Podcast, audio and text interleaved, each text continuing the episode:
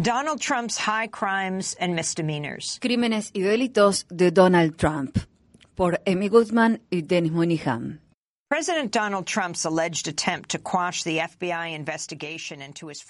El presunto intento del presidente Donald Trump de socavar la investigación del FBI sobre su ex asesor de seguridad nacional, el teniente general Michael Flynn, y su posterior despido del director del FBI James Comey, ha inspirado un sinfín de especulaciones en los medios de comunicación hegemónicos sobre la posibilidad de que sea sometido a juicio político. Sin duda, las pruebas presentadas por el periódico The New York Times, junto con todo lo ocurrido durante los primeros meses de gobierno de Trump, amerita una investigación independiente.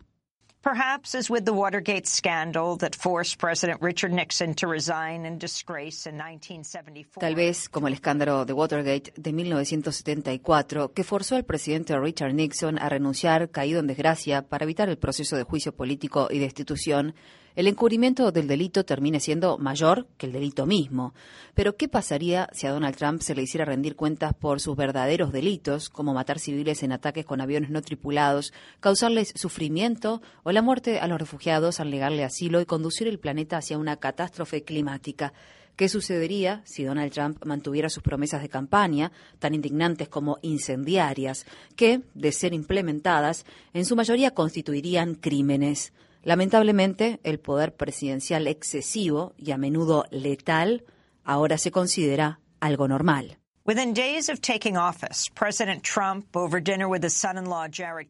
A los pocos días de asumir el cargo, el presidente Trump, durante una cena con su yerno Jared Kushner y otros asesores, aprobó un operativo militar del equipo especial SEAL-6 de la Marina estadounidense en Yemen. El ataque le costó la vida al integrante de los SEAL, Ryan Owens, así como la pérdida de un helicóptero estadounidense. Pero, ¿qué se supo de las bajas civiles? Pese a las declaraciones del gobierno de Trump de que la ofensiva recopiló amplios datos para inteligencia, han surgido informes de al menos 30 muertes de civiles, entre ellos varios niños. Según Reuters, autoridades militares de Estados Unidos dijeron, Trump aprobó su primera operación encubierta de antiterrorismo sin suficiente información de inteligencia, apoyo terrestre ni preparativos de respaldo adecuados. Esto fue solamente un operativo militar en Yemen entre miles, en una devastadora guerra civil exacerbada por el armamento y apoyo de Estados Unidos a Arabia Saudí, que está arrasando Yemen. Trump visitará Arabia Saudí esta semana, el primer país extranjero al que irá como presidente. Donald Trump es el comandante en jefe y su orden casual en medio de esa cena condujo a la muerte violenta de decenas de personas inocentes. ¿Acaso no se trata de un crimen? Jump ahead to mid-April. A mediados de abril, el ejército estadounidense lanzó una bomba sobre un presunto objetivo del autoproclamado Estado Islámico, ISIS por su sigla en inglés, en Afganistán, que estos días no atrae la atención de los medios, a pesar de que la guerra más larga en la historia de Estados Unidos ha llegado a su decimoséptimo año, con promesas de Trump de extenderla y enviar miles de tropas terrestres más al terreno. Pero esta no era una bomba común. Trump dejó caer sobre territorio afgano lo que el Pentágono ha calificado como la madre de todas las bombas, MOAB por su sigla en inglés. La bomba GBU-43-B es la mayor bomba no nuclear del mundo. Se encuentra en el arsenal estadounidense desde principios de la guerra en Irak, pero nunca se había usado hasta que el comandante en jefe, Donald J. Trump, asumió el cargo. Dr. Hakim is a medical doctor who's provided humanitarian relief in Afghanistan for more than El doctor Hakim es un médico que ha hecho trabajo humanitario en Afganistán durante más de una década. Hakim trabaja en Voluntarios por la Paz en Afganistán, un grupo interétnico de jóvenes afganos dedicados a crear alternativas no violentas a la guerra. Recientemente dio su opinión sobre el primer despliegue de la MOAB en una entrevista con Democracy Now! En declaraciones desde Kabul se mantuvo de espaldas a la Cámara por temor a sufrir represalias si era identificado.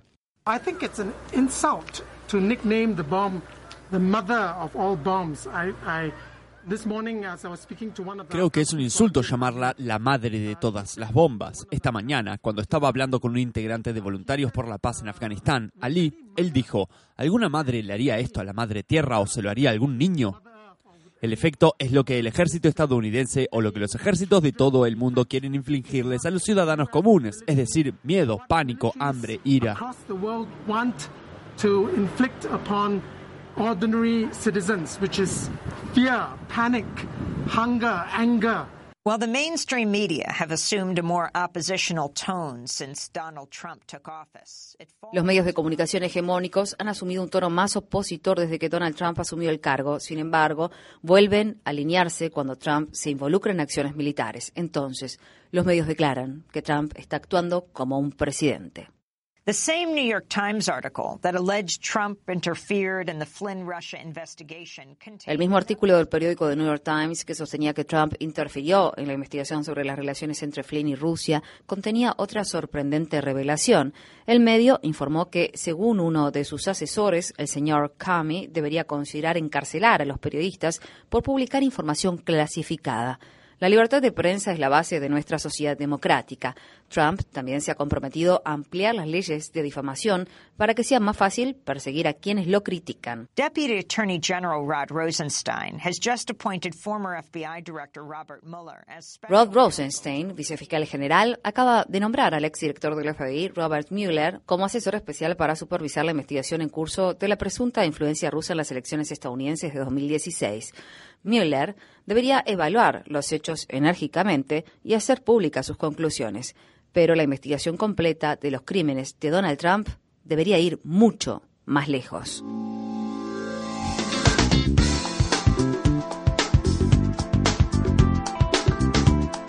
Este año, Democracy Now! en español, el informativo independiente de Guerra y Paz, cumple 10 años de transmisión. Únete a la celebración y envíanos a través de las redes sociales un autorretrato desde la región donde escuchas nuestro programa. O si eres una estación que transmite nuestra programación, envíanos una foto de tu radio. Promocionaremos las imágenes a través de nuestro programa de televisión y de las redes sociales. Visita nuestra página web democracynow.org es y entérate.